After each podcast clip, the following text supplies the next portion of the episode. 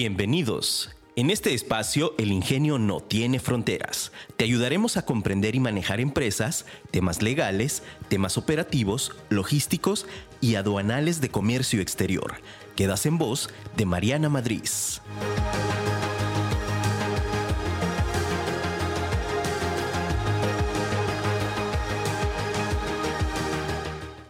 Ninguno de nosotros es tan bueno como todos nosotros juntos. Ray Kroc. Hola, ¿qué tal? Muy buenos días a este tu programa El Ingenio No Tiene Fronteras.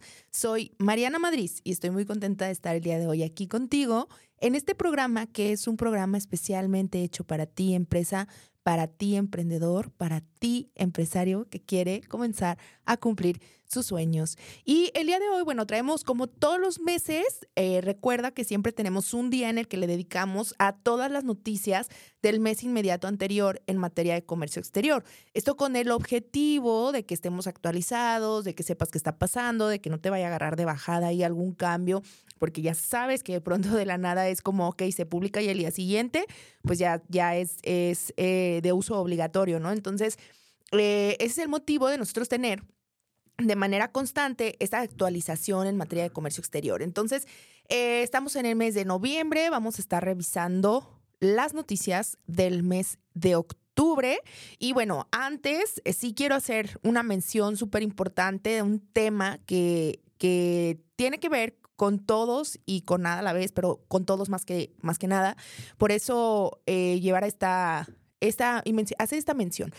Eh, el día de ayer, lamentablemente, por ahí vimos en muchas noticias que el magistrade fue asesinado en su domicilio y para mí sí es un tema súper conmocionante y por eso quiero platicar el día de hoy y hacer mención de esto, el que tengamos un poquito de conciencia, que sepamos que la inseguridad actualmente está horrible, o sea, es un tema en el cual no, no, no me cabe, no me cabe que los actos de homofobia sigan pasando en un país en el que somos libres y en el que sigan sucediendo. Yo sigo consternada porque al final fue un acto de homofobia, es lo que tenemos que decir y eso no está bien, eso no está bien. Eh, yo lo dejo nada más tal cual, así como análisis, como que seamos conscientes eh, y evidentemente este tipo de situaciones tienen que dejar de pasar, tienen que dejar de pasar en México esto ya no, no está bien que esté pasando, o sea, no podemos seguir cayendo en estas acciones de odio contra otras personas. Y pues bueno, solo hacer ese paréntesis. Ahora sí, entramos en materia y en la materia que vamos a platicar el día de hoy, que es comercio exterior. Vamos a, platicar sobre estas noticias que tuvimos, que tenemos, qué está pasando, cómo viene, qué acontece, porque finalmente estamos ya en vísperas de terminar el año, vísperas de Navidad, ya por ahí seguramente ya están empezando a poner arbolito de Navidad. Yo ya lo puse este fin de semana, ya me dijeron, oye, súper adelantada y yo, bueno, es que los siguientes dos fines no voy a poder hacerlo, entonces dije de una vez para que dure ahí, entonces ya se sienten las vísperas, vísperas navideñas. Y con eso también los cierres empresariales. ¿Y qué tiene que ver todo eso, Mariana? Pues, ¿qué crees? O sea, pues evidentemente hay una temporada que empiezan a subir los fletes, que es ahorita. Todo lo que queramos cargar en este momento va a empezar a subir porque mucho se quiere venir antes de que termine el año antes de cerrar para que lleguen las cargas en los primeros de, diciembre y que podamos estar eh, haciendo nuestros despachos antes de que concluya Navidad año nuevo. Entonces sí es súper importante que estemos como conscientes al tanto de que ahorita las tarifas están un tantito altas. Entonces hay que estar atentos de estos precios. Acuérdate que el año nuevo chino y sobre todo si tú cargas mercancía de China, las temporadas y, los movimientos en China son diferentes, los días que dejan de trabajar son diferentes a los nuestros, entonces hay que estar súper atentos con ese tema. También el tema de en Estados Unidos, que tenemos la cena de acción de gracias, que también es uno de los, pues nuestro principal socio comercial. Entonces, claramente también hay días, ay, perdón, no como Lolita, ahora sí, porque acuérdense que andaba muy enferma. Eh, hay días en los cuales pues también no trabajan en Estados Unidos, entonces hay que estar contemplando todo esto porque claramente los fletes, ahorita pues estamos viendo una escasez de fletes. Oye, importantísimo si estás en Guadalajara el día de hoy, mañana y el jueves, o sea, martes, miércoles y jueves, tenemos la Expo Transporte en la Expo Guadalajara. Es también una de las expos más grandes que se ponen a nivel nacional de transportes, entonces vale bien la pena ir a darnos una vuelta ahí, encontrar proveeduría y demás, entonces sí es importante que estemos como al tanto. Entonces te repito, hoy, mañana y pasado, Expo Transportes, y más porque justo ahorita tenemos una escasez de transporte eh, terrestre, de cruce, es decir, estos transportes que van hacia eh, Estados Unidos, Canadá, entonces, pues bueno, valdría la pena ir a buscar ahí algo de, de proveedores. Entonces, bien. En materia legal, esto es en materia logística, Fletes eh, ahorita están en temporada media alta, están un poquito altos. Eh, se se entendería que pasado el, 24 de, de, diciembre van a bajar un poquito, pero solamente baja como una semana y la primera semana de enero, porque luego se viene el año nuevo chino. Y entonces como se van de vacaciones tres semanas, también empiezan a subir otra vez los fletes. Entonces hay que estar ahí como súper atentos cuando es el momento de la baja, de este pico de baja, para que podamos en ese momento hacer nuestra carga. Eh, otro factor importante que te acabo de mencionar, la Expo Transportes, que tenemos tenemos acá en Guadalajara, martes, miércoles y jueves en la Expo Guadalajara. Es gratuita siempre y cuando te registres en línea. Si llegas ahí a quererte registrar, creo que sí te cobra algo la entrada, pero si ahorita entras y haces tu registro en línea, eh, eh, ya nada más llegas por tu gafet y es totalmente gratis. Entonces puedes pasar sin ningún inconveniente. Ahora, me voy en materia, ahora sí eh, legal, ¿verdad? En materia legal, seguimos con publicaciones. El 5 de octubre se publicó a través del Diario Oficial de la Federación en Secretaría de, la Secretaría de Economía una resolución eh, donde se declara el inicio del procedimiento administrativo de examen de vigencia de la cuota compensatoria para microalambre. Acuérdate que eh, algo que hemos estado viendo, la tendencia que hemos estado viendo con respecto a los aceros, todo lo que viene de aceros, alambres, microalambres y demás, traemos muchas cuotas compensatorias. ¿Qué es la cuota compensatoria? Bueno, la cuota compensatoria es una cuota tal cual, un monto que se le pone o se le impone a un producto porque se considera que hay un tema de subvaluación o subvención con alguno de los países miembros y entonces, por tanto, en este sentido, se pone esta cuota para compensar ese valor y que regularmente se cobra como parte eh, adicional a los aranceles. Entonces sí es importante que estemos al tanto porque a veces las cuotas compensatorias pueden ser del 20 al 25%, sobre todo en el tema de, de aceros, sí están casi al 25% todas. Entonces sí es importante que lo tengamos como claro, que estemos ahí revisando, porque imagínate que tú traes tu presupuesto con una fracción de algún producto que no tenía cuota compensatoria y de pronto, pues bueno, resulta que al día siguiente se publica que ese producto ya tiene cuota compensatoria. Ahorita particularmente lo que te acabo de mencionar fue el 5 de octubre. El 5 de octubre se publica en el Diario Oficial de la Federación que empieza o comienza un examen para verificar la vigencia de esa cuota compensatoria en microalambre. ¿Sale? Por ahí, el 6 de octubre, también algo importante en la Secretaría de Hacienda y Crédito Público, eh, publicó el listado, el listado de aquellas empresas o contribuyentes que ya desvirtuaron. ¿Te acuerdas que en el mes pasado se publicó el listado de los contribuyentes que estaban en el listado del artículo 69B, que es la lista negra del SAT? Ah, bueno, pues bueno, ya ahora publicó, ok, te publico ahora cuáles de esas empresas que estaban en la lista negra del SAT ahora ya salieron o ya no están en la lista negra del SAT porque se acreditaron que son empresas existentes. Entonces ya vienen las empresas que sí, para que también no nos vayamos a quedar ahí con el, híjole, porque a todos les puede pasar, ¿eh? Ahorita, así como está el servicio de administración tributaria, a todos nos puede pasar de pronto que nos cancelen cuentas, ya estás en la lista negra, ya ven lo que pasó con los padrones de importadores. Entonces, bueno, esa parte es súper importante, estar nosotros atentos, tratar de llevar también nuestra empresa al margen del día en, esquema fiscal, porque ahorita orden de día la cancelación de cuentas eh, en, en el banco, nomás porque algo no nos gustó, no le gustó y pues bueno, entonces hay que estar súper atentos. Los padrones de importadores también se siguen dando de baja, entonces hay que estar muy atentos con esa, con esa parte.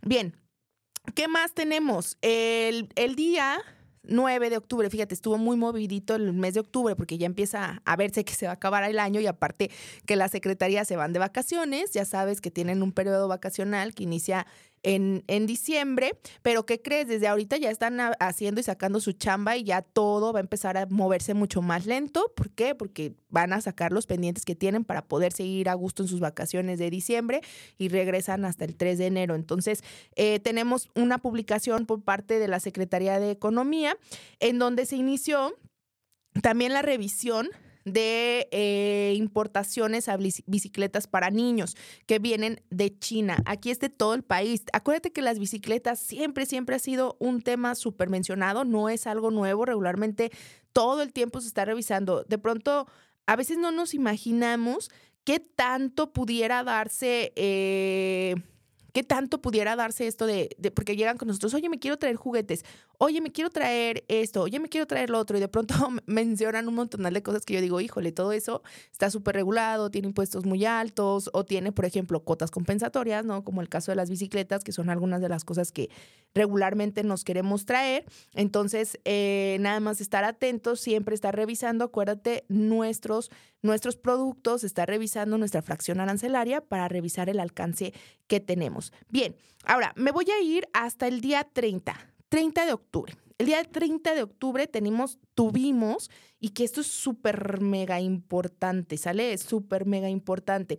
El 30 de octubre de este año tuvimos la cuarta resolución a las modificaciones de las reglas generales de comercio exterior para el año 2023 y sus anexos, dentro de los cuales hubo una actualización en, el, en, los causales de la suspensión de los padrones. Acuérdate que tenemos más de 30 causales de suspensión de padrones, de los cuales solamente cuatro son en materia de comercio exterior, es decir, por infracciones, situaciones, sanciones en materia de comercio exterior. Todo lo demás tiene que ver con esquema fiscal, que si no estás al corriente de tus obligaciones fiscales, que si tienes retenciones de IVA, que si, o sea, un montonal de cosas. Entonces, hubo modificación con respecto a los causales de suspensión de los padrones, en donde se derogó una de las, uno de los causales, ya no estaba realmente utilizándose, entonces se deroga, pero sí vale bien la pena que le demos una revisada. También algo que se actualizó ya a nivel pedimento. Cuando nos, y voy a explicar esto súper importante porque es muy técnico. Cuando nosotros utilizamos el, en el pedimento y vamos a utilizar un tratado de libre comercio a nivel partida, recuérdate, a nivel partida tenemos una sección de identificadores. Los identificadores a nivel partida nos ayudan a darle eh, pues un sentido a lo que estamos haciendo, ¿verdad? Entonces, en el pedimento a nivel fracción arancelaria, a nivel partida, tenemos identificadores de la partida y entonces nos dice o viene una regla, que es la regla 3111, en donde nos dice aplicación de identificadores para introducir mercancías bajo trato arancelario preferencial.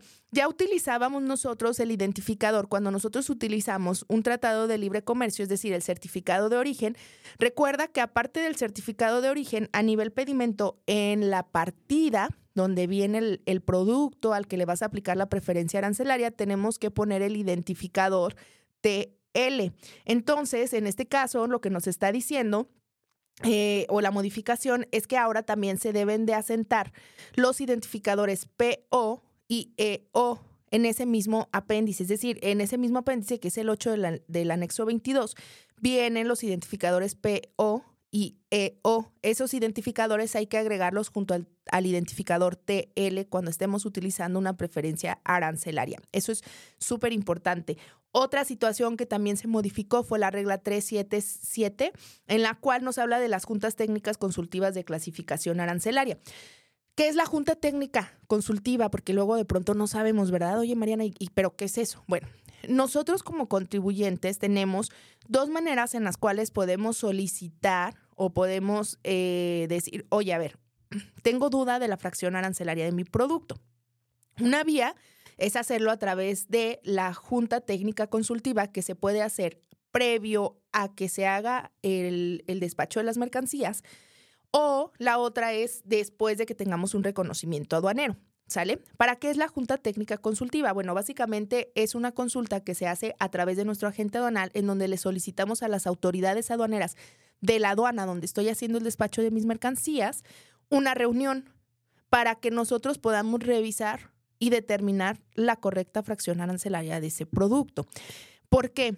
Porque regularmente, y ahorita me voy a ir a otra opción que tenemos, esta junta técnica consultiva solamente es una opinión, no genera un carácter legal vinculativo, sin embargo, sí tiene que ver o sí nos da un poco de saborcito de decir, bueno, ya, me estoy reuniendo con las autoridades de aquí para que lo revisen, porque es previo al despacho o después de un reconocimiento aduanero, porque tenemos duda de la fracción arancelaria o porque nuestra fracción arancelaria puede estar en una o en otra y, tal vez no estamos tan seguros.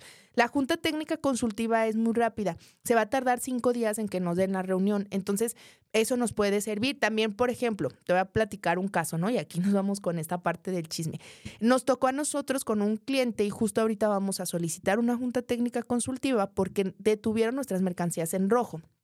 Eh, estuvieron más de cinco días la supuesta revisión, y lo digo entre comillas, la supuesta revisión, y al final nos determinaron que nuestra fracción arancelaria era incorrecta y nos cambiaron a otra fracción arancelaria. Cuando claramente nosotros tenemos un análisis de la fracción arancelaria que utilizamos porque tiene más de 20, años utilizándose esa fracción arancelaria por ese producto y es mucho más específica conforme a las reglas de clasificación arancelaria que la que la autoridad nos estaba diciendo. O sea, lo cual evidencia que claramente, muy probablemente, lo que quiso nada más fue multarnos, ¿verdad? Como ya no vio otra opción, pues bueno, nos multó por incorrecta fracción arancelaria. Nos dijo, no, es que tu fracción no está correcta, está la otra. Entonces, ¿qué vamos a hacer nosotros? Solicitar la Junta Técnica Consultiva posterior al, al, reconocimiento aduanero con el objetivo de determinar, ¿para qué? Para que si nos vuelve a pasar, mira, nosotros ya tenemos una reunión, que sí es un carácter eh, no del todo certero porque es una opinión, pero ya está ahí, nos va dando armas para defendernos, ¿sale?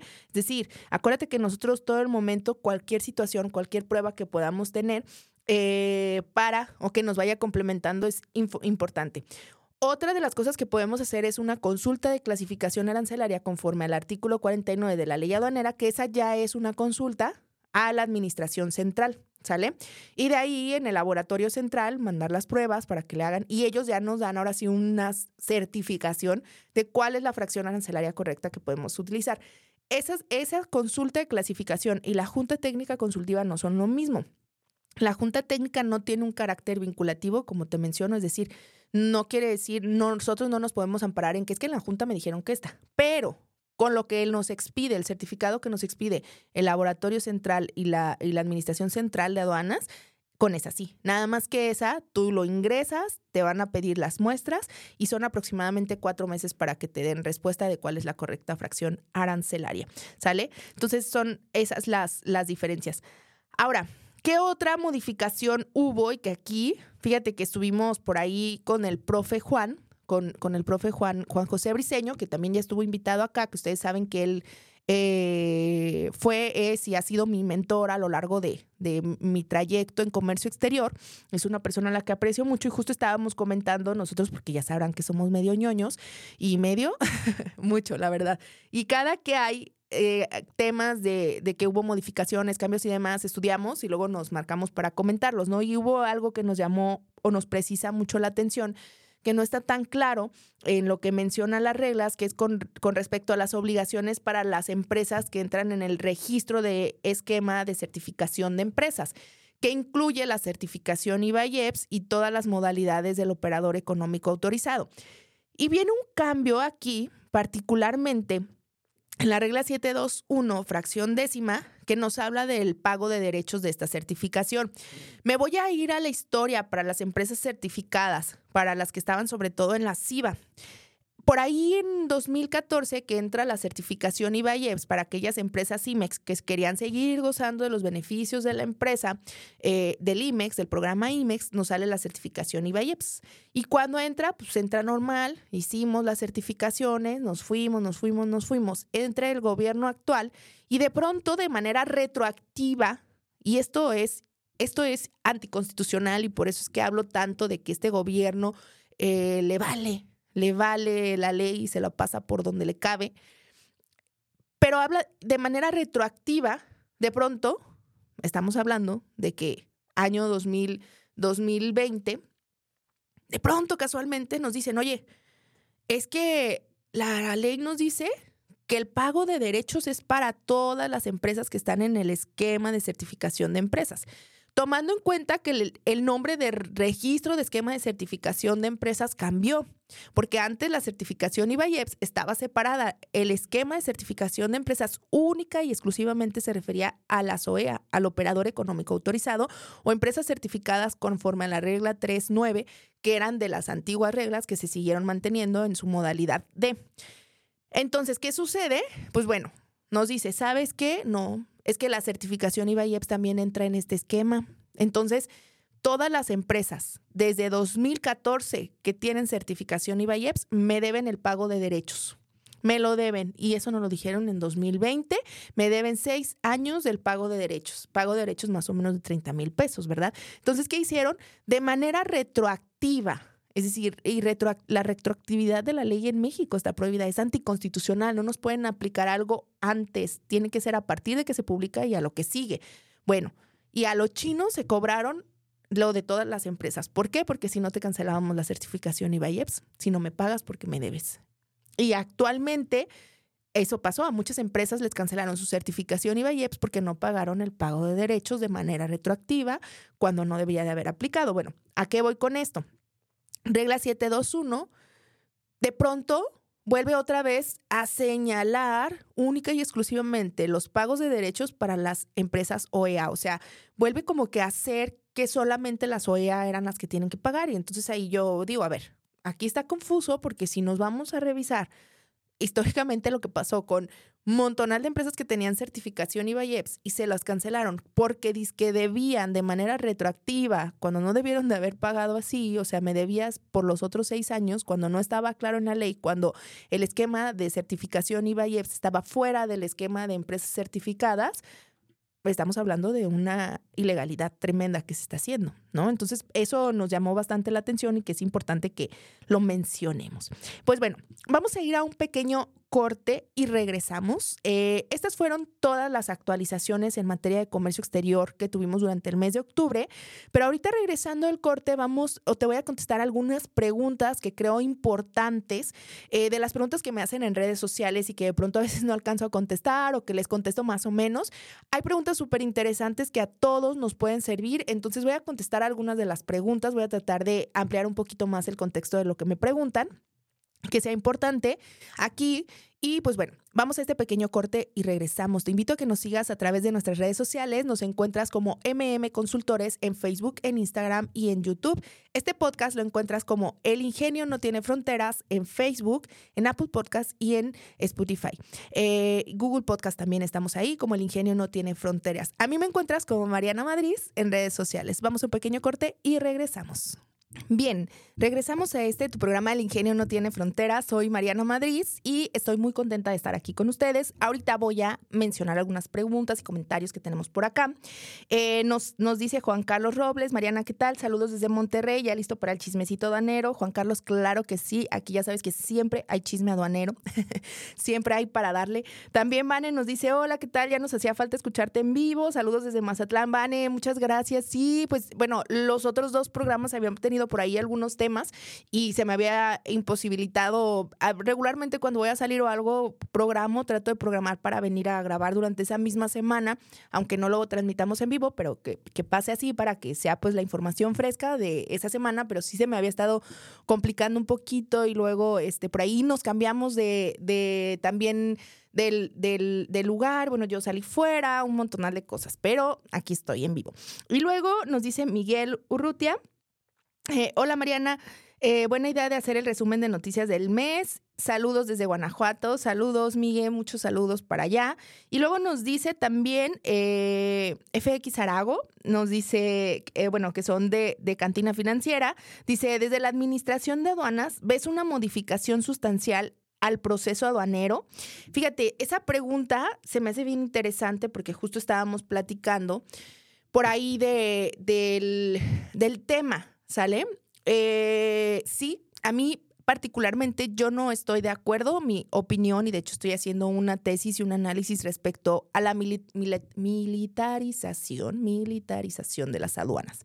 Yo no estoy de acuerdo que personal militar esté dentro de cargos administrativos de la administración de las aduanas. Eso no estoy de acuerdo. Estoy de acuerdo que ellos tienen una labor primordial que es la seguridad nacional. Y creo que la seguridad nacional sí debe de ir de la mano con las autoridades y con la parte administrativa, con las revisiones, con la protección de las aduanas. Y es esa parte sí voy de acuerdo. Pero no voy de acuerdo a que estén ellos autorizando situaciones administrativas que deberían de autorizar civiles, que estén en puestos de civiles. ¿Por qué? Porque no tienen especialización en la materia, porque son súper cuadrados y cerrados en cuanto a las situaciones, no tropicalizan, no analizan. Eh, actualmente, burocráticamente, se volvió muchísimo más lento los procesos. Voy a dar un caso tenemos ahorita un tema de un etiquetado, una autorización para etiquetado de productos que llegaron a la aduana y regularmente tú ingresabas tu escrito para solicitar la autorización, la aduana te, lo firmaba en máximo al día siguiente que tú lo presentaras, ya tenías la autorización, ibas y la presentabas al, al almacén y programabas. Bueno, ahorita se están tardando cinco días en que te firmen y lo terrible es que si presionas y preguntas y esto es lo otro, adrede se tardan más. Es como, pues no, porque es cuando yo diga. Entonces, ese tipo de acciones, ese tipo de situaciones están mal. Ese tipo de situaciones solo entorpecen, entorpecen el comercio. Y hay algo que no han entendido nuestras autoridades, y es que México vive de la importación y de la exportación. O sea, más del 60% del Producto Interno Bruto, es decir, lo que mantiene la economía en México, son todos estos empresarios que importan y exportan son todos estos empresarios que traen negocio. Entonces, ¿qué pasa si te los estás tornando? Pues, ¿qué crees? Te estás tornando también al país, ¿no? La economía de lo que está moviendo, porque más del 60% del Producto Interno Bruto, es decir, del trabajo, de la generación, de los movimientos económicos, los que nos mantiene es el comercio exterior.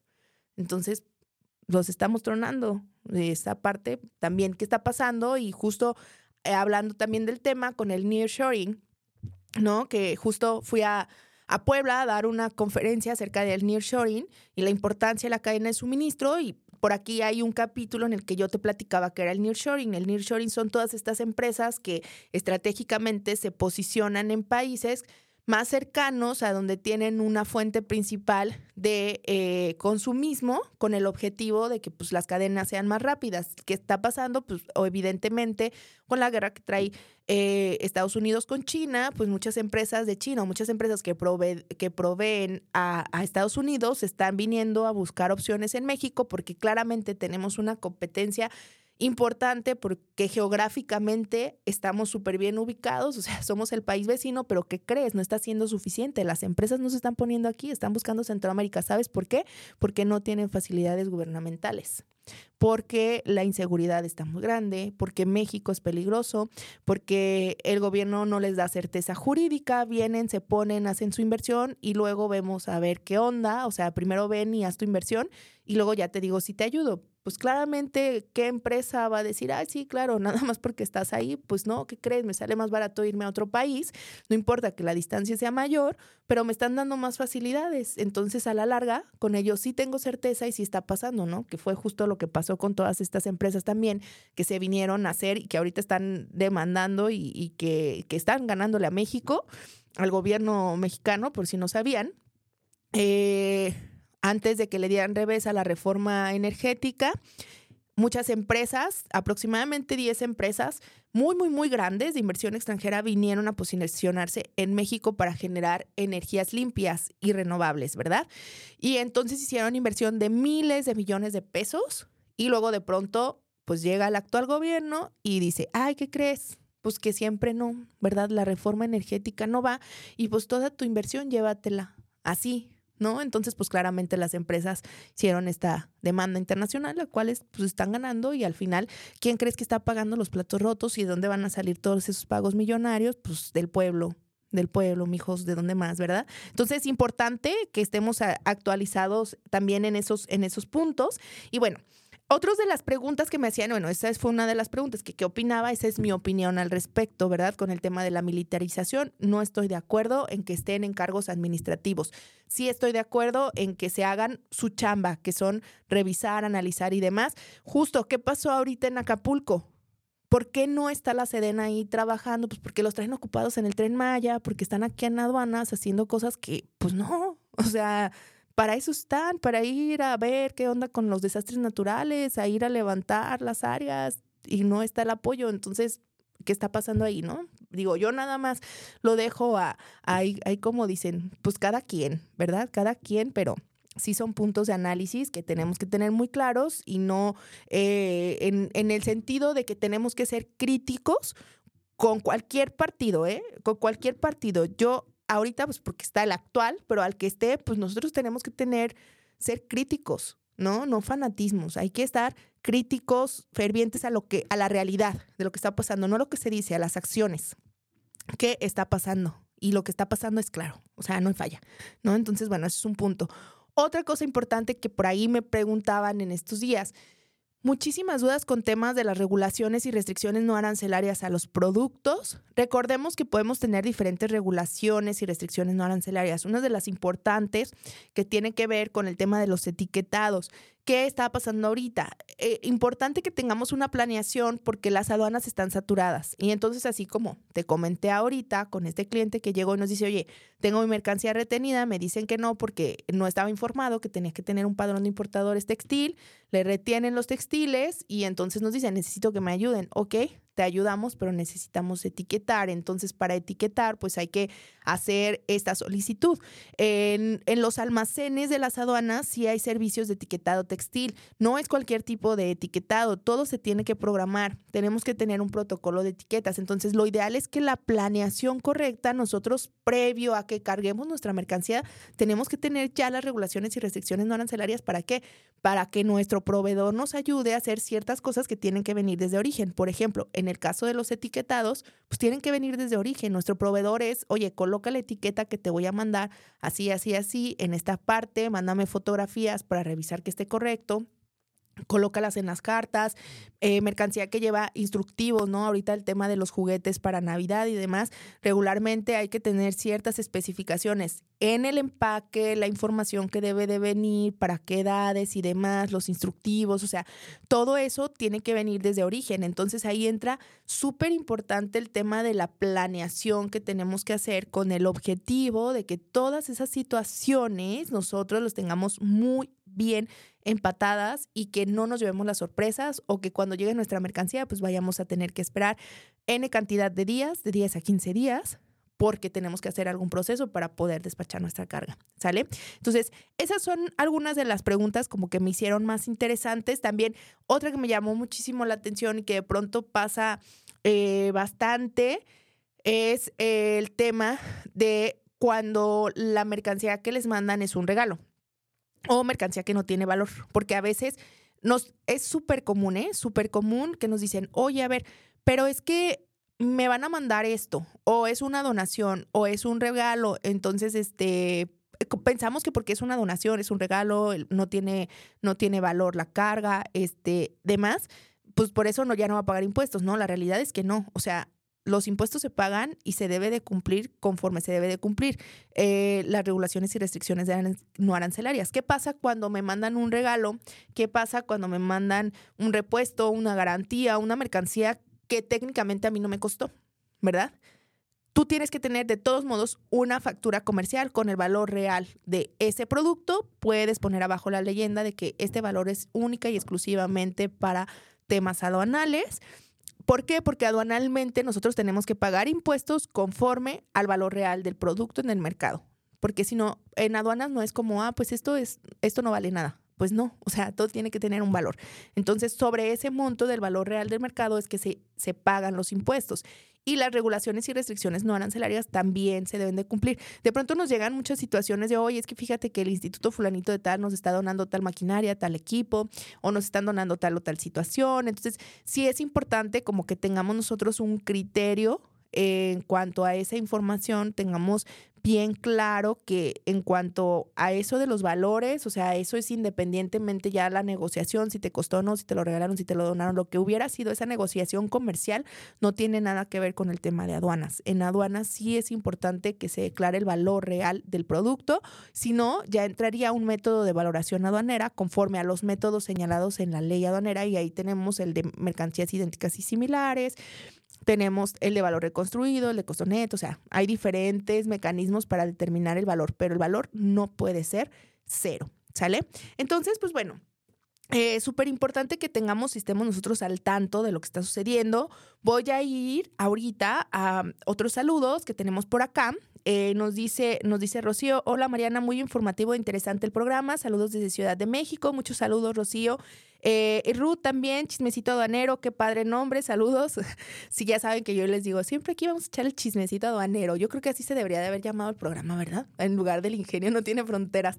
Este, pero bueno, ya saben que es acá el chismecito aduanero con, conmigo y que nos vemos todos los martes aquí en punto de las 9 de la mañana a través de Afirma Radio. Ojalá que tengan la aplicación porque hay más programas aquí dentro de la estación que tienen que ver mucho con negocios, emprendurismo y demás. Entonces está, está buenazo. Y pues bueno, eh, con esto hemos llegado al final del día. Ah, de este programa del día de hoy. Eh, te invito a que nos escuches todos los martes. Me encuentras en redes sociales como Mariana Madrid. Seguimos todavía durante este mes para las personas, empresarios, compradores que se quieran ir a la misión comercial a China que estamos armando para la Feria de Cantón de abril de 2024.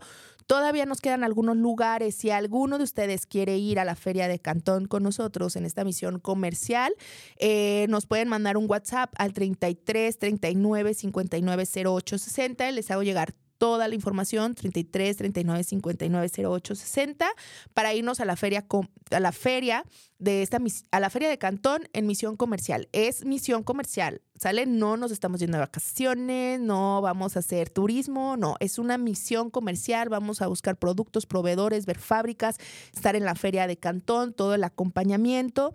Entonces, pues bueno, eh, áreas de compras, empresarios, emprendedores que quieran ir a ver algún producto, a localizar su fábrica, a analizar, nos vamos en abril de 2024 a la Feria de Cantón. Entonces, me pueden mandar ahí un WhatsApp y les hago llegar toda la información.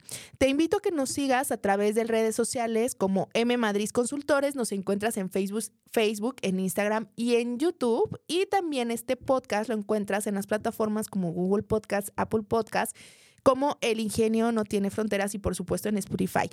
Y bueno, algo importantísimo y que estoy muy contenta, nos encontramos en el número 32, entonces síganos compartiendo, para mí no saben el honor estar en el número 32 del top 50 de podcast de negocios de México, estamos ahí en el ranking, entonces estoy súper contenta.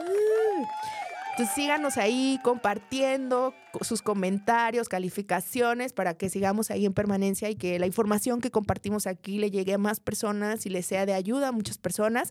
A mí me da mucha satisfacción saber que lo que estamos haciendo aquí pues les ayuda les enriquece y que de alguna manera les nos va sembrando una semillita para hacer crecer nuestros negocios, para mejorarlos y la mejora continua es lo mejor que puede haber en cualquier empresa. Recuerden que ni somos todólogos, ni tampoco eh, todo lo que sabemos es lo que vamos a saber. Todos los días aprendemos, todos los días nos aportan cosas nuevas. Entonces, pues bueno, sin más nada, me despido del día de hoy y nos vemos el próximo martes en punto de las 9 de la mañana. Soy Mariana Madrid y recuerda que el ingenio no tiene fronteras.